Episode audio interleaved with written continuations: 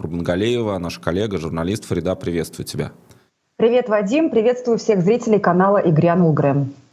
Давай начнем с э, твоего интервью с мамой Саши Скочеленко. Ты встречалась, поговорила. Вообще история, которая, как мне кажется, будет вписана, прости за тавтологию, в историю России. Э, история с приговором Саши Скочеленко. Расскажи о своем интервью с мамой, вот что ты узнала, что ты услышала. Ну, э, Этому интервью предшествовало э, моя, мое общение с Мариной Овсянниковой, которая живет в Париже. Дело в том, что мама Саши тоже живет в Париже. Она уехала туда вот вскоре после того, как Сашу задержали, арестовали, но не потому, что она была задержана, она, в принципе, собиралась эмигрировать, потому что там ее, живет ее старшая дочь, соответственно, Сашина старшая сестра. И на момент, когда произошел арест, все документы уже у ее мамы были готовы, и взвесив Эм, все за и против, она приняла решение все-таки уехать, потому что с Сашей она все равно не встречаться, не видеться не могла. И до августа общаться даже, я так понимаю, не могла по телефону. А, они переписывались через ФСИН письмо, а, но при этом она очень опасалась, что на Сашу будут давить, как часто давят на родственников политзаключенных, то есть угрожают причинить какой-то вред семье. И таким образом у самого заключенного выбивают нужные показания, признательные показания, заставляют его сотрудничать со следствием. И она сказала, что э, так как она была в курсе вот нескольких таких дел, она сама приводила в примеры и дело э, сети, и, э, допустим, такую историю, как э, посадка отца Ивана Жданова, который только недавно освободился. Мы все знаем, что еще до начала полномасштабного вторжения его посадили по совершенно надуманному предлогу, и, конечно, а, конечно, э, цель эм, этого преследования пожилого уже человека, пенсионера, заключалась в том, чтобы сделать э, ну, причинить вред самому Ивану, безусловно.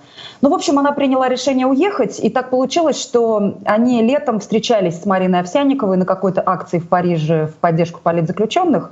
И э, Марина, рассказывая об этом еще тогда, э, переслала мне их фотографию общую – и когда вынесли приговор Саше, я вдруг вспомнила про ее маму и поняла, что я могу на нее выйти. То есть э, я нашла контакт, я обратилась к Марине, она мне скинула ее контакт, и мы с ней связались. А, она очень быстро отреагировала. В общем, мы с ней записали буквально тут же большое интервью, где я подробно ее обо всем расспросила, естественно, расспрашивала о детстве Саши, о том, почему вот она такая выросла, почему она стала будучи таким творческим, необычным, ярким человеком, врагом путинского режима, почему он не терпит таких людей. Естественно, говорили о том, в каких условиях она содержится, совершенно бесчеловечных. Говорили о доносчице Галине Барановой, благодаря которой Саша оказалась в тюрьме. Хотя Сашина мама считает, что дело не в самой Барановой, а, конечно, в нездоровой обстановке э, в самой стране, потому что, э, как она справедливо отмечает, даже если бы такая доносчица в демократическом государстве э, совершил бы такой поступок, то, э, естественно, судья, во-первых, Саша не была бы, естественно, за это арестована, да, и судья не вынесла бы э, приговор в 7 лет заключения в колонии, она бы вынесла оправдательный приговор, даже если бы дело дошло до суда. И следователи не говорили бы, что я здесь ничего не решаю, я буду делать все, что мне скажут сверху. То есть какое указание придет из Москвы по поводу вашей дочери – значит, то я и буду делать, то я и буду выполнять. То есть это же говорит о том, что крайне нездоровая, абсолютно эм, правовая обстановка воцарилась в России. Ну, то есть полное отсутствие права. Вот об этом, обо всем мы с ней разговаривали. А, честно говоря, и у меня, и у нее, по-моему, у нас у обеих слезы стояли на глазах. Потом, естественно, уже интервью закончилось. Так начали говорить просто о жизни, вспоминали Россию, э, как два иммигранта.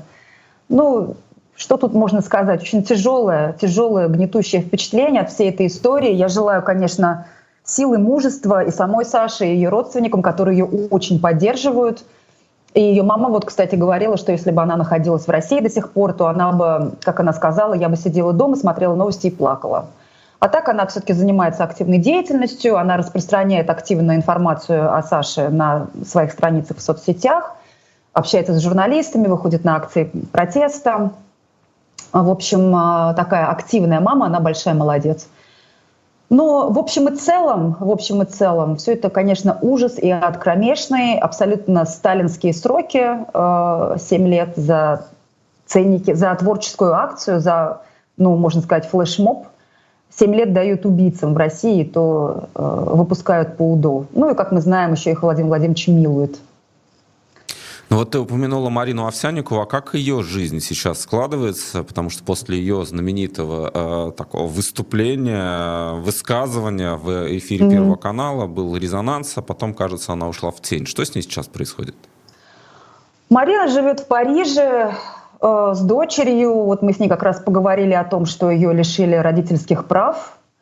Она очень сокрушалась э, по поводу того, что она рассказывала мне, что она надеялась сохранить какие-то человеческие нормальные отношения со своим бывшим мужем. И ее дочь, э, которая сейчас находится с ней во Франции, э, скучает, естественно, и по папе, и по родине. Она хотела приезжать в Россию, допустим, на летние каникулы.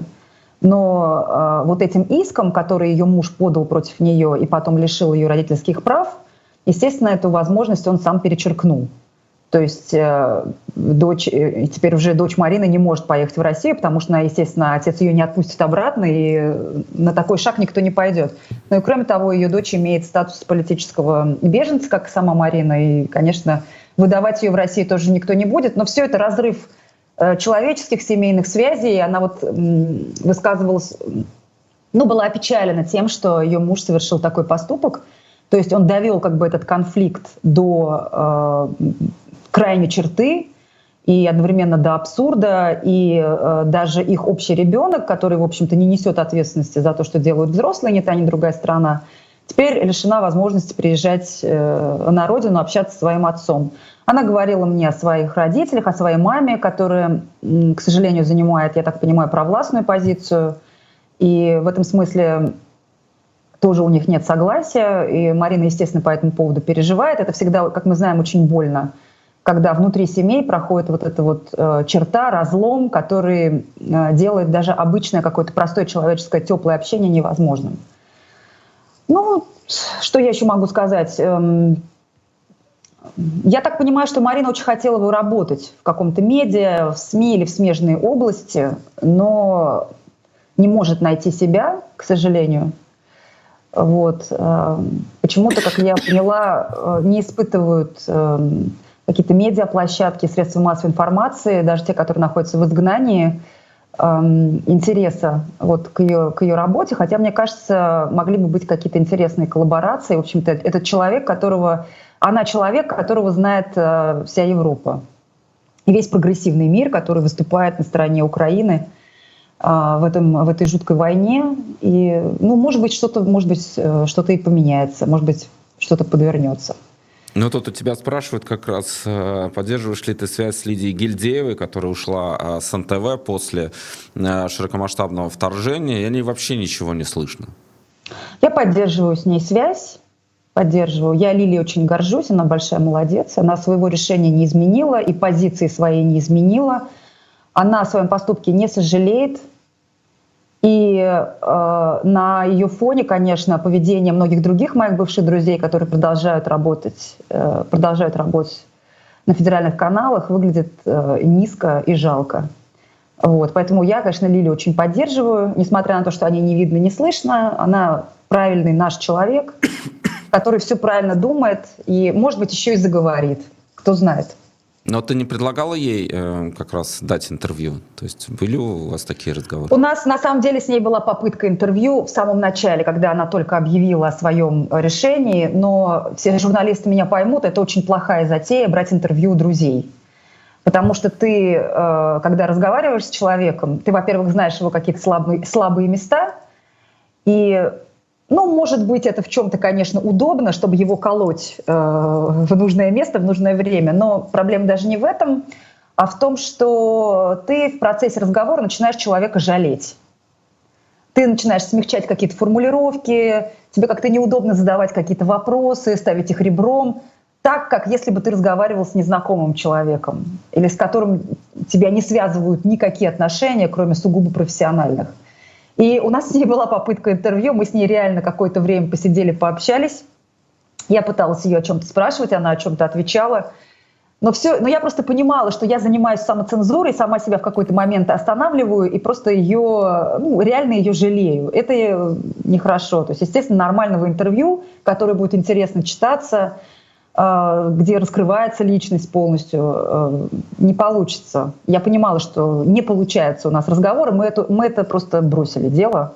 Она мне дала короткий комментарий, я сделала такой большой сборный репортаж о российской пропаганде, как она переживает первые дни войны для издания «Делфи», которое, кстати, базируется в Риге.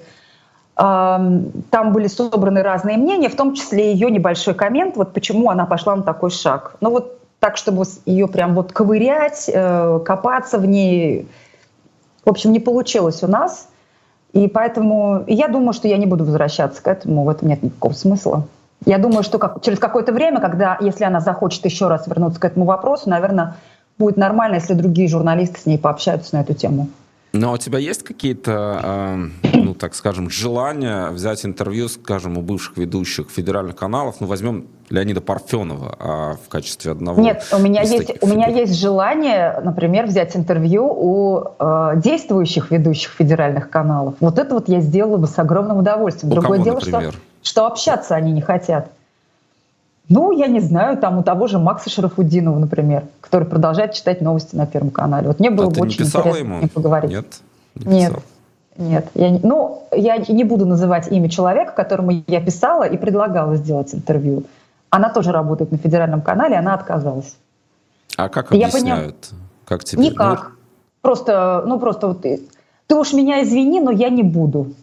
Вот так вот, с таким немножко еще с таким вызовом, что вот э, не все такие, как ты, но это не дает тебе права. Ну, то есть, понимаете, э, у меня не было никакого наезда, то есть я не то чтобы с какой-то претензией, просто это было абсолютно спокойное нейтральное предложение, типа давай интервью запишем. На условиях анонимности я предлагала, естественно, потому что человек продолжает там работать.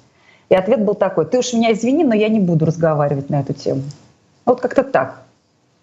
Ну а тебя считают э, в этом сообществе действующих работников федеральных каналов Мгм. предателем, поскольку Ну, ты я думаю, я думаю, конечно, да. Я, я не спрашивала это напрямик, но считаю, я уверена в этом наверняка. Ну, меня на самом деле это не трогает, я даже не задумываюсь об этом. То есть ну, у меня просто на это нет ни времени, да и, да и зачем. Ну, считают и считают, ну пусть считают. Я тоже их э, много кем считаю, и э, при этом я считаю, что история все расставит э, по местам. Время расставит по местам. Может быть, ждать придется долго. Да, наверное. Ждать придется долго, но это все равно произойдет. Ну, на твой взгляд, все-таки среди тех, кто работает сейчас э, на федеральных каналах, есть талантливые люди, талантливые исполнители именно в контексте того, что они делают? Да многие, наверное. В общем-то, это профессиональные люди. А что их профессионализм? Ну, по поводу таланта мне вообще трудно говорить, потому что я считаю, что работа на телевидении — это же скорее ремесло, чем искусство. А ремеслом можно овладеть. То есть, обладая каким-то э, упорством, желанием, временем, ты можешь достичь очень высокого профессионального уровня. И, конечно, люди, которые работают на федеральных каналах, они федера... э, профессионалы в своем деле. Они умеют хорошо, расставляя правильно все логические ударения, почитать суфлер. Может быть, откомментировать какую-то ситуацию, если суфлер упадет, но с этим, конечно, хуже. А, Они могут какие-то тексты, наверное, написать даже. Вот такие вот э, невеликие. Но от них большего не требуется. Вот в рамках тех задач, которые перед ними стоят, они вполне себе профессионалы. То есть там э, трудно их упрекнуть в, в том, что они не справляются. Ну и в конце концов, а, если мы берем в расчет огромную многомиллионную аудиторию, у которой висит вот эта вот толстая, отборная, мясистая лапша на ушах, и никуда не девается уже столько лет. Уже поэтому можно судить, насколько профессиональны эти люди. Ну, они же эту лапшу хорошо режут, хорошо тесто раскатывают, а потом вот ее шинкуют и вешают. Но в этом же они преуспели. Поэтому, да, они профессиональные люди, только они дел, занимаются они, конечно, совсем нехорошими делами. А нет ли ощущения, что э, эта пропаганда приедается, становится менее эффективной? Даже та же Скобеева, которая с таким запалом начинала вести 60 минут, кажется, иногда э, выдыхается. Хотя недавно был сюжет про Сан-Франциско, мне кажется, там она э, снова расцвела. Но, тем не менее, есть ощущение некой рутинизации этой пропаганды, mm-hmm. даже у таких ярых, а, не скажу, что ярких, но ярых представителей вот этого пропагандистского цеха. Ну, мне вот рассказывал э, Рома Цымбалюк, украинский журналист, который много лет жил в Москве и плотно э, какое-то время назад общался и со Скобеевой, и с ее мужем Поповым. Он мне говорил, что они на самом деле из разряда все все понимают. То есть это не то, чтобы какие-то вот совершенно идейные... Вот он говорил, что Маша Захарова, она вот истинно верующая. То есть ее идеологию пронизала вот с ног до головы, и она действительно верует в то, что она делает. А вот эти вот двое, это просто из разряда циничных карьеристов, которые ради денег и карьерного роста, и узнаваемости, и популярности готовы нести с экрана все, что им предложат. Поэтому я думаю, что вот то, что ты видишь в их глазах время от времени, да, что мелькает, когда тебе попадаются в телеграм-канале какие-то фрагменты, отрывки из их передач – это не то чтобы рутинизация пропаганды, а это вот как раз э, какое-то понимание того, что они творят, но это, как ты понимаешь, э, я думаю, ты со мной согласен, нисколько их не оправдывает и не обеляет, даже наоборот. Даже наоборот. В чем-то это еще хуже, чем вот быть вот такой вот абсолютно искренне убежденной и упертой эм, последовательницей русского мира и политики Владимира Путина. Поэтому мне тоже иногда кажется, что у Скобеевой такое промелькивает какая-то и усталость в глазах, может быть, какой-то, ну, если не отчаяние, но иногда вот видно, э, выступает какой-то спикер, и она, ну, у нее что-то читается, «Господи, да что ты несешь?» Есть такое. А иногда они даже и вслух это говорят. У них же там есть какие-то такие дебаты в рамках вот дозволенного. Там даже происходят какие-то вот пикирования в процессе обмена мнениями. Эм, ну и что? Ну ты мне сама как-то рассказывала, что ее называли акулой, которую можно было направить на цель, то есть... Э, вот сейчас опять эти пропагандоны сейчас все это перепустят и опять с гордостью напишут. Они же гордятся этим, что она акула. Вот опять это вынесут в какие-нибудь заголовки. Ну, а зубы-то, вот острие, мне кажется, вот как-то не притупились, кариес не изъел еще, потому что, ну, вот ощущение, что они-то набрасывают, набрасывают, но а, все-таки уже не так много целей остается, даже внутри вот этого э, эфирного пространства пространство, там у них все свои. Ну, там иногда кто-то появляется, но очень редко и очень мало. Кусать-то уже некого. Ну, то есть есть некая абстракция, и получается, что э, за, ну, как эволюция, как мы знаем, да, если не используются какие-то э, какие органы, они атрофируются. Так вот и зубы у Скобеевой, получается, не очень-то ей нужны сейчас. Ну вот тебе хочется послушать, да, что несмотря на то, что пропаганда российская так эффективна э, и едет по своей вот наезженной колее, ей там внутри где-то плохо, да. Вот нам, нам, нам хорошо от этого знания, что она там где-то внутри страдает и мучается. Понимаешь, мы же не можем, э, как уже сейчас принято говорить, залезть к ней в голову и действительно понять, что там происходит. Может быть, она действительно там мучается, может быть. Но я тебя уверяю, вот до тех пор, пока у власти будут находиться эти люди, и пока она будет работать на ВГТРК, на телеканале Россия, она будет выполнять все то, что ей говорят. Она будет это делать, ну вот с потухшим взглядом, и с поточными зубками, и с выпавшими зубками, и беззубая. Ну вот в меру своих сил и возможностей. Она будет э, Тут много разных есть причин, и ее меркантильные соображения, и то, что ей некуда деваться, и они уже там все замазаны, там якобы тоже такое мнение среди них витает. Может быть, ее какая-то убежденность э, в том, что она права. Ну, это не важно. А, все равно она будет э, верным, верным оловянным солдатиком пропагандистской машины, ее винтиком, шпунтиком, движущей силой и так далее. Вот такая даже со своими этими потухшими глазенками. Поэтому мне там не хочется копаться э, в ее вот в том, что на месте чего вот у нормальных людей вот душа есть. Да? Вот там мне, мне не хочется туда залезать, а, одевать скафандр и нырять, как говорил Осечкин, э, в говно, там плавать и разбираться вот в этой вот зловонной жиже, в этой выгребной яме.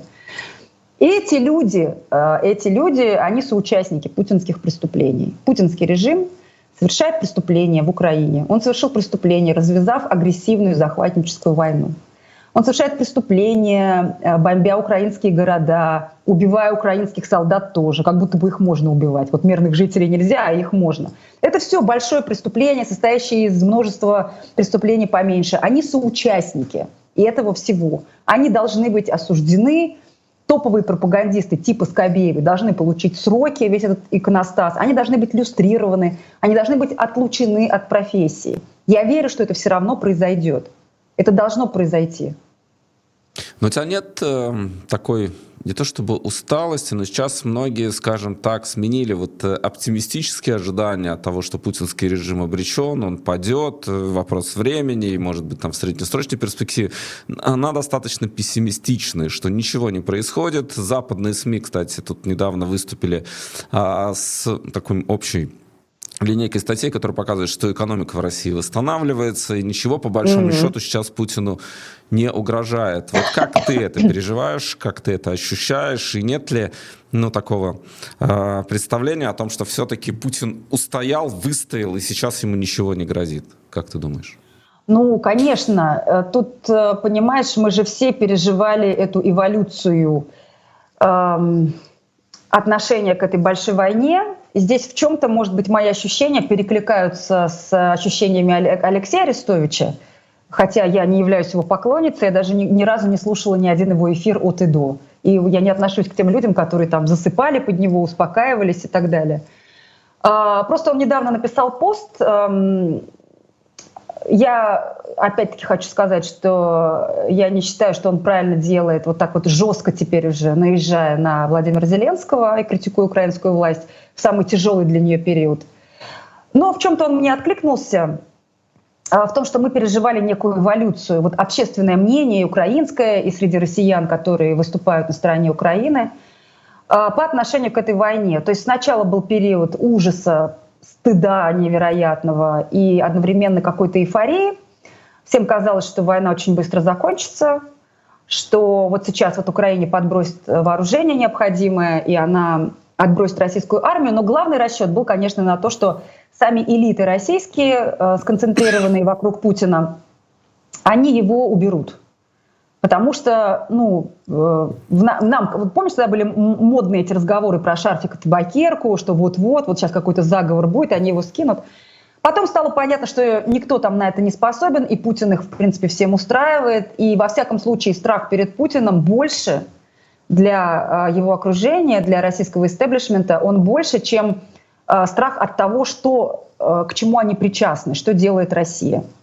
Наступил второй этап, который продолжался, наверное, вот до э, конца лета этого года, когда э, война рутинизировалась, мы к ней привыкли, но при этом мы думали, что она все равно закончится довольно быстро. То есть, да, но это все делалось во многом с подачи украинского руководства, кстати, который там и Буданов, глава украинской разведки, и Подоляк, советник офиса президента Украины, говорили, что война закончится в 2023 году. Они это четко артикулировали.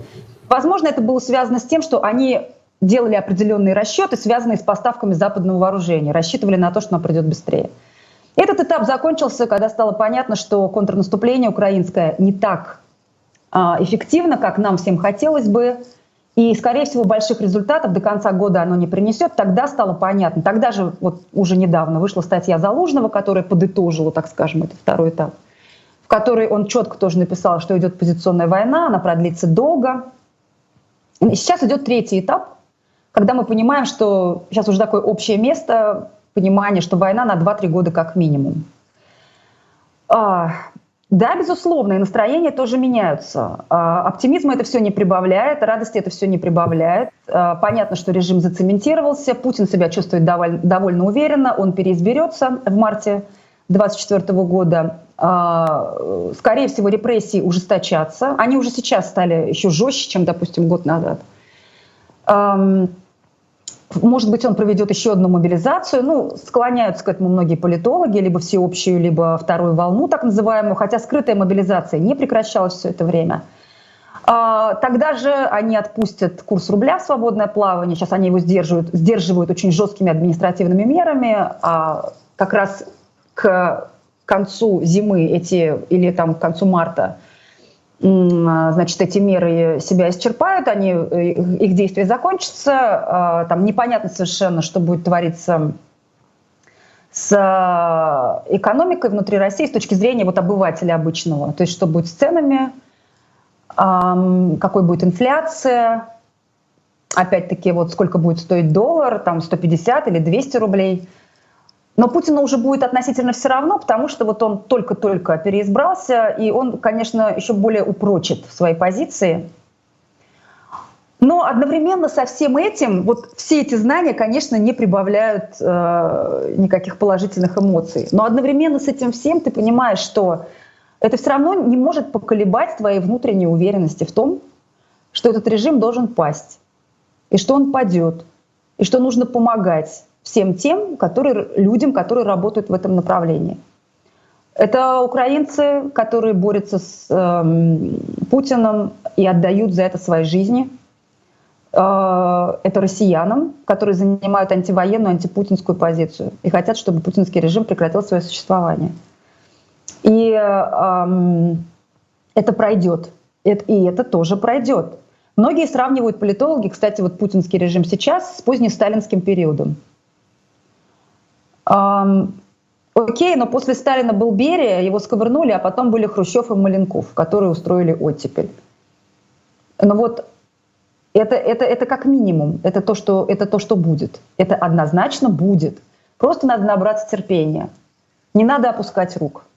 Я стараюсь не опускать рук. Несмотря на все вот там какие-то настроения, прогнозы и так далее. Я понимаю, что ну нет у нас другого варианта. Нет у нас другого варианта, нет у нас другого пути.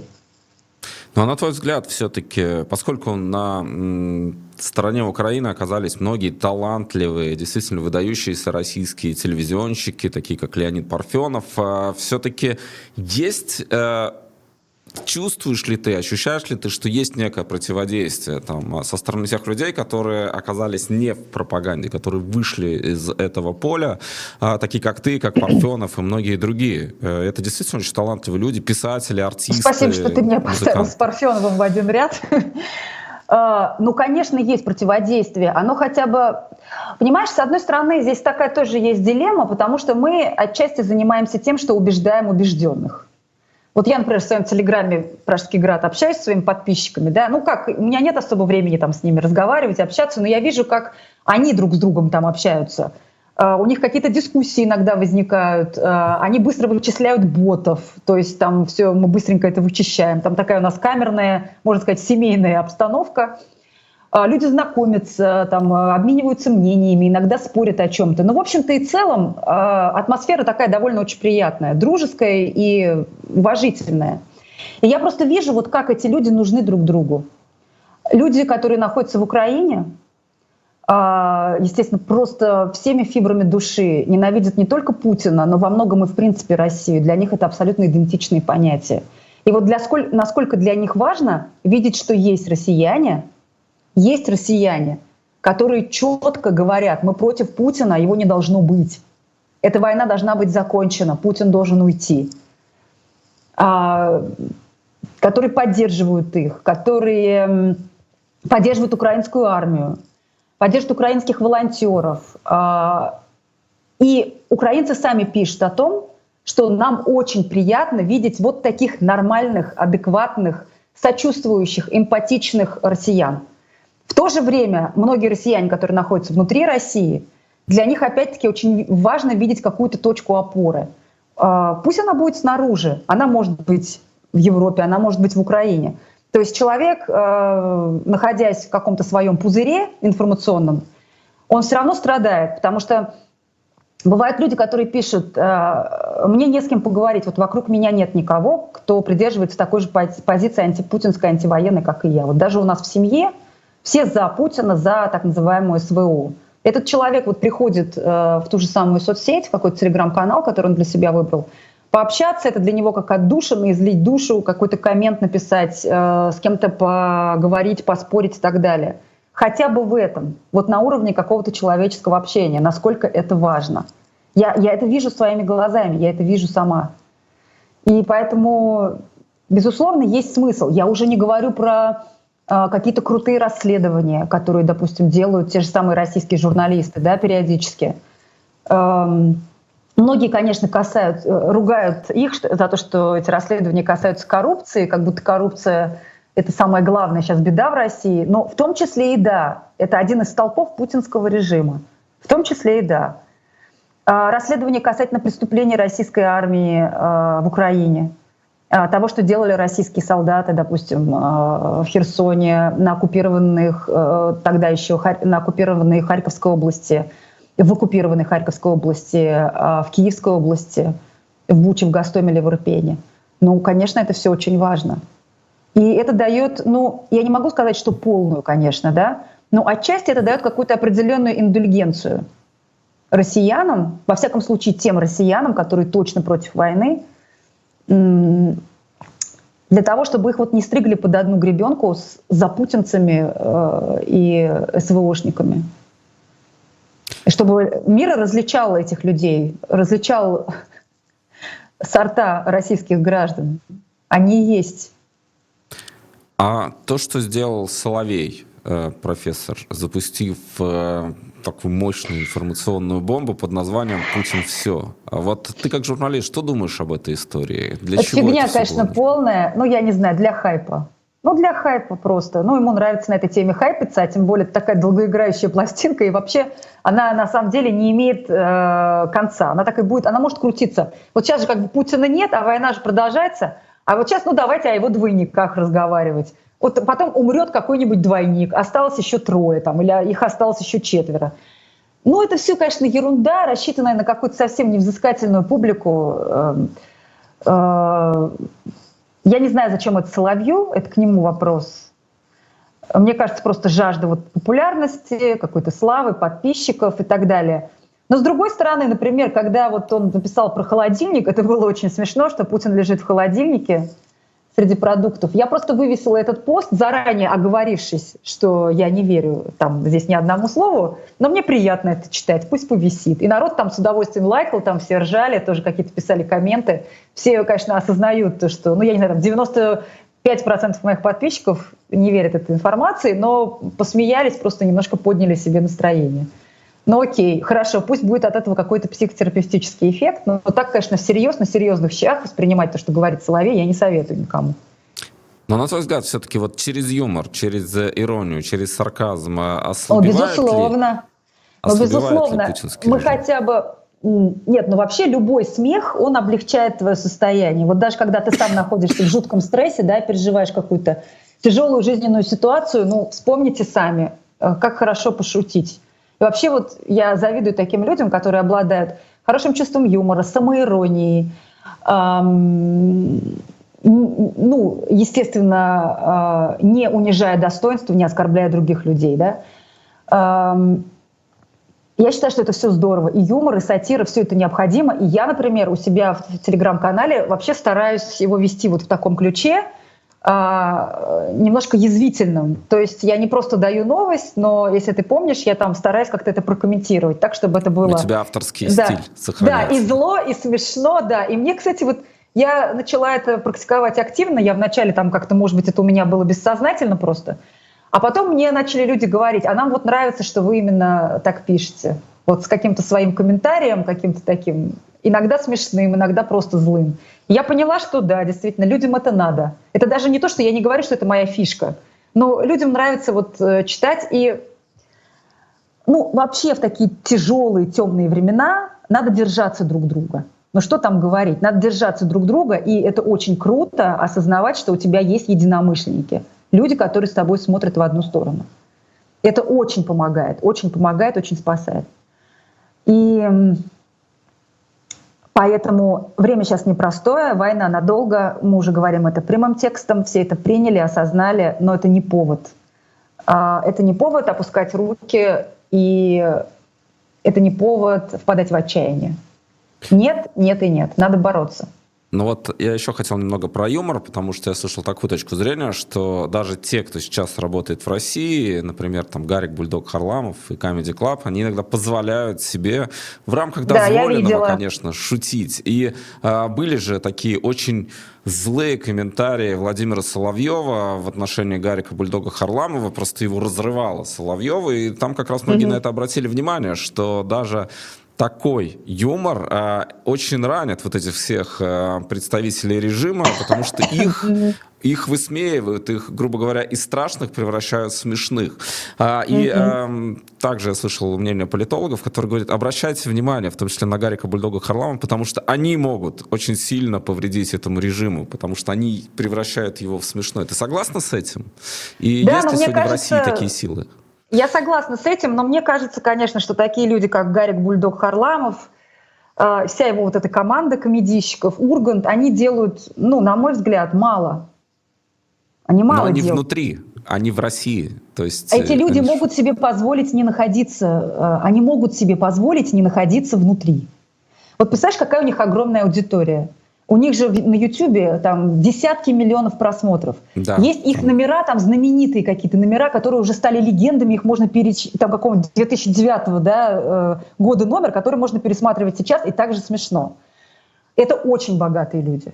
Это очень богатые люди, которые давным-давно сделали себе состояние уже э, на всяких корпоративах, выступая там за бешеные бабки, получая там опять-таки какие-то зарплаты на ТНТ, еще где-то. Вот это люди, которые могут себе позволить иммиграцию. И у них даже не будет никаких тягот иммиграции, в отличие от нас всех. Это люди, которые абсолютно финансово состоялись. Они обеспеченные, обеспеченные люди. Вот если бы они уехали из России, и, допустим, Камеди выступил бы так ярко против путинского режима, и не так шутил какими-то полунамеками. Ну скажите, у вас же есть какой-то план? У вас же есть какой-то план? И это а говоря, было да, как раз да. резонансно. Соловьев и на это, это все, что было, Вадим, это все, что было. Я смотрел этот, этот да. номер. Да. Ну они, могут, они могли бы себе позволить гораздо больше, если бы они покинули страну, и э, они бы точно, даже эмигрировав, может быть, что-то потеряв в России, они бы точно не бедствовали. Они бы сколотили опять свой, свой этот джаз-бенд, могли бы гастролировать, выступать. А какие просмотры у них были бы на канале? Э, какая была бы монетизация этого канала и какие-то рекламные коллаборации, они бы ничего не потеряли. Но они пошли по легкому пути. А зачем что-то менять? Нормально, ну, может быть, с ними поговорили. Может быть, с ними э, какие-то люди такие поговорили, что они решили, ой, мы здесь лучше посидим, останемся. И, и вот они там сидят, и также они выступают на корпоративах, и хочу тебе сказать, это абсолютно точно. Зарабатывают еще больше бабки, чем раньше, э, потому что вот недавно проходила инфа о том, что так как эмигрировало э, много достаточно артистов с антивоенной такой четкой позицией, то тот же самый Шаман, Лепс, Полина Гагарина и еще вот это вот кто-то из этой кодлы, там Лариса Долина стали зарабатывать еще больше их гонорары еще более выросли, но это связано было и с падением курса рубля, и с тем, что конкурентов стало меньше. Теперь они э, одни там властвуют на этой сцене. Но вот комедийщики, они могли бы, кстати, да, они могли бы, я думаю, представлять огромную опасность для этого режима, именно обсмеивая его. Не обсмеивая, а его надо жестко стебать. Жестко стебать, унижать и так далее. Как это делает, кстати, вот сейчас уже Семен Слепаков – он, он все-таки жестче высказывается. Но он уехал, да, он принял он, это решение. Ну так и они могли уехать. И они могли, я не понимаю вот этих вот людей, которые сидят и говорят, что э, а нам есть что терять. Да нам всем было что терять. Да нам было гораздо, э, может быть, э, ну здесь нехорошо так мериться как-то своей болью. Всем людям есть что терять, каждому человеку но э, они гораздо более э, самостоятельны, независимы, уверенно себя чувствуют в финансовом плане. Гораздо более. Они могли себе это позволить. Но они сделали вот такой выбор. Потом еще, может быть, там пройдет 20 лет, когда придет там к власти Хрущев-Маленков условный и устроит оттепель, они будут говорить, что они подпольно там режим подтачивали изнутри. Ну да, да. Да, давайте дождемся этого момента. Мне вообще, у меня нет к ним. А, э, Вадим, короче, я не испытываю к ним какого-то там а, а, уважения от того, что вот они там раз в год тихонечко-тихонечко там щипнули через толстый-толстый слой одежды путинский режим за одно место, очень аккуратно и тут же извинились. В общем, нет. А квартеты и их история, кстати, Кортнева исключили из э, Дня радио, как мы знаем. Да, да, да. занял антивоенную позицию. Они одесситы. Эта история вообще очень болезненная там, для Михаила Козырева, который у нас в эфире об этом высказывался, конечно. Ну, ребята, ну делайте выбор. Я, я не, вот понимаешь, со мной на эти темы бесполезно разговаривать, потому что я как раз тот человек, который этот выбор сделал, И э, мало того, что он был тяжелым и непростым, что называется, и э, жизнь действительно вот в тех кругах, в которых я общаюсь, иммигрантских, она очень непростая. Это очень тяжелая форма существования. Я вот даже недавно общалась с одним человеком, известным политологом, который остается в России, он давал мне интервью, не буду уж называть э, имени, потому что это был разговор, это уже не было интервью, просто мы так, как это обычно бывает, поговорили потом за жизнь в оставшееся время. И он рассказывал о том, вот какие он тяготы переживает, находясь внутри России. И у меня сначала был первый порыв, я говорю, ну что же вы, уезжайте, говорю я ему. А потом я так осеклась и говорю, вы знаете, я вот вам это предлагаю, и при этом вот я сейчас себя поймала на мысли, а что я, я, можно подумать, что я вам предлагаю какую-то манну небесную. Вот вы сейчас уедете, вам так сразу хорошо станет, у вас все проблемы пройдут, и вам будет вообще так здорово и легко жить. Это ведь не так? Это не так. И то есть наши тяготы в чем-то сопоставимы. Ну, то есть у тех людей, которые находятся внутри России, они свои, у нас свои. У нас вообще нелегкая жизнь, ну вообще ни разу.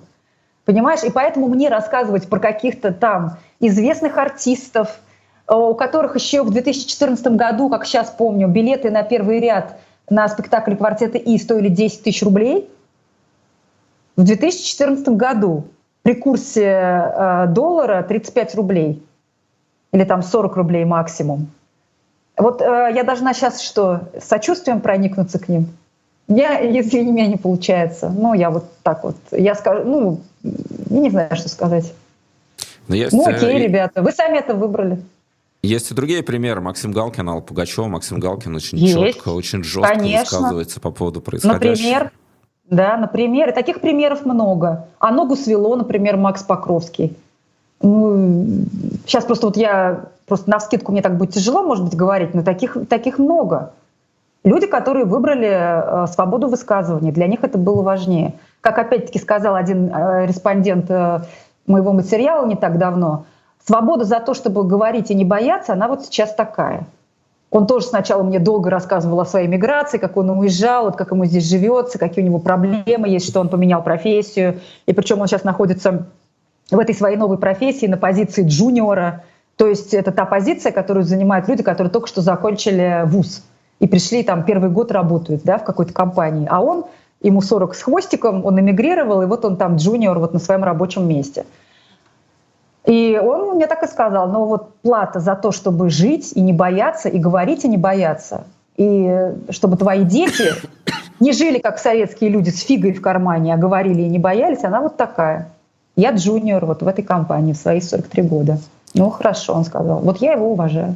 Но есть ведь те люди, которые остались и которые говорят, это есть, в том числе кстати, Юрий Шевчук. Люди, и это... это вообще очень мега уважаемые мной люди. Вот это мега уважаемые мной люди. Не так вот какой-то намек один делают. А Шевчук выпустил клип потрясающий, два клипа он антивоенных выпустил потрясающих. Причем не он, не только он находится в России, там вся съемочная группа, которая работала над этими клипами, они тоже находятся в России.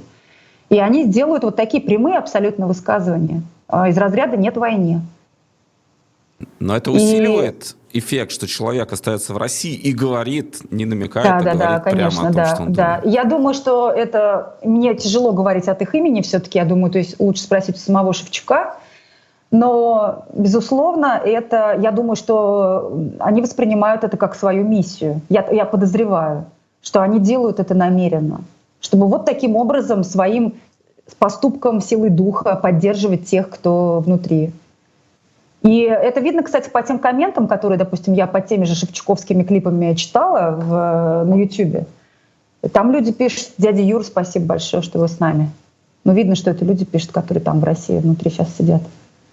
Но мне кажется, это очень важно для многих людей. Э, это важно вот для меня лично, хотя не в России, потому конечно. что Шевчук для меня мировоззренческая группа, э, Абсолютно. ДДТ для меня мировоззренческая группа, и, конечно, знаешь, у меня никогда не было сомнений, какую позицию он займет, поэтому, ну, не было такого ощущения, что Шевчук mm-hmm. станет не туда. Но если представить, чтобы он стал не туда, вот для меня это было бы очень болезненная история. И я очень а рад, вот в этой связи, да, вот так а, вот все произошло. Да, а у меня вот как раз вот здесь обратная история. Я когда была подростком, я была фанаткой группы Наутилус Помпилиус. Uh, да, uh, у меня даже все обои в комнате были расписаны э, цитатами из песен Наутилуса. А, и мы знаем, какую позицию сейчас занимает Вячеслав Бутусов. Да? Но я знаю, что да-да-да, там не надо писать в комментах, что тексты им всегда писал Кормильцев, который был как раз абсолютно не все. правильным. Шар цвета хаки написал сам Бутусов. Кстати. Вот это, вот это ужасно, вот это отвратительно. И вы представляешь, вот когда я подростком слушала «Шар цвета хаки», я не знаю картины дурней, чем «Шар цвета хаки». Марш-марш левый, да?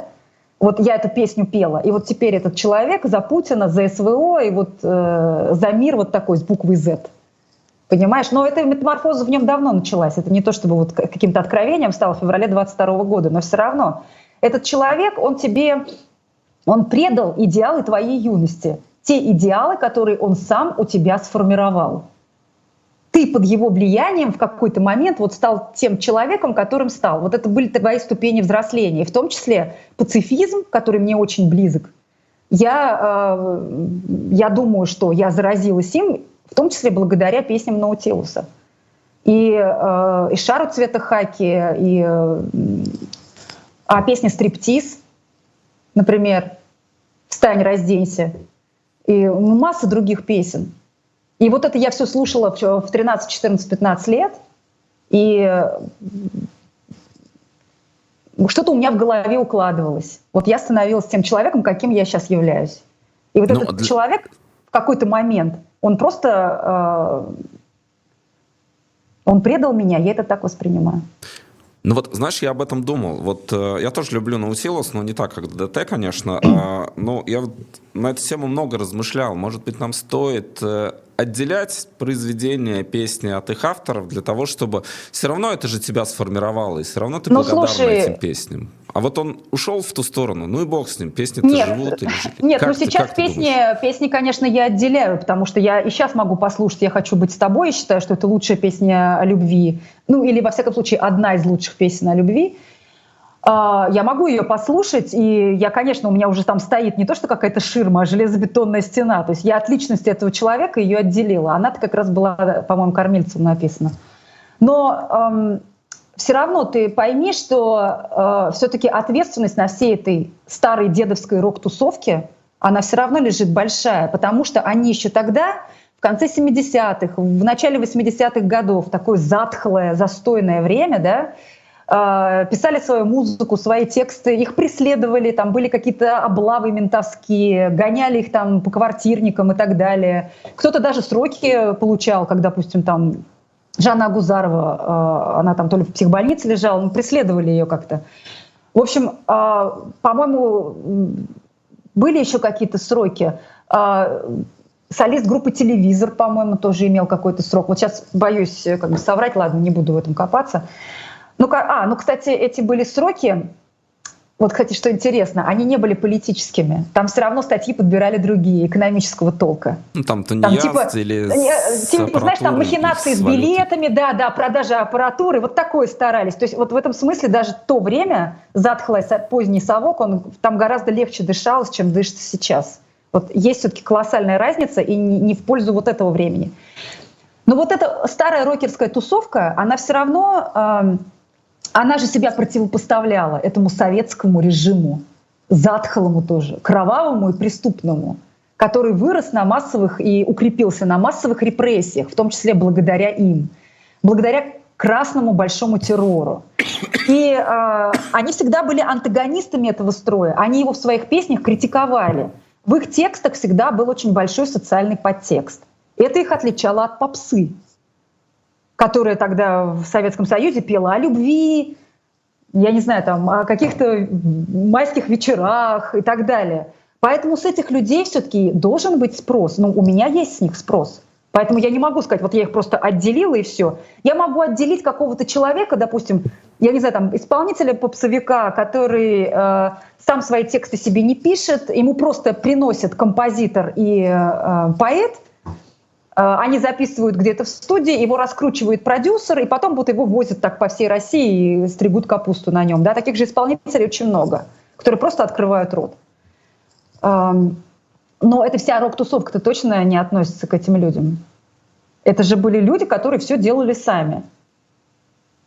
Играли где-то там в подвалах, э, изучали гитары, э, эти аккорды, какие-то переборы и так далее. Там многие вообще не имели, по-моему, даже музыкального образования. То есть это был такой андеграунд. Они вышли из андеграунда.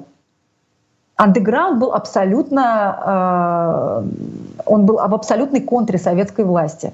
А сейчас они продались этой власти. А сейчас они, они, успевают. Вокально-инструментальный Я не знаю, там, мне кажется, это мягко сказано, кто они сейчас.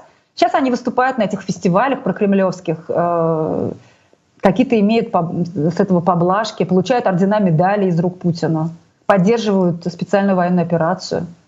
Противно на это смотреть и горько. Ну что ж, э, в завершении нашего эфира всех приглашаем подписаться на телеграм-канал Фриды Курмангалеевой «Пражский град». Найдите, подпишитесь и участвуйте в обсуждении. Фрида, спасибо тебе большое, что спасибо. нашла время и вышла в наш эфир сегодня. До следующего раза и всего доброго. До встречи. Мы продолжаем наш эфир.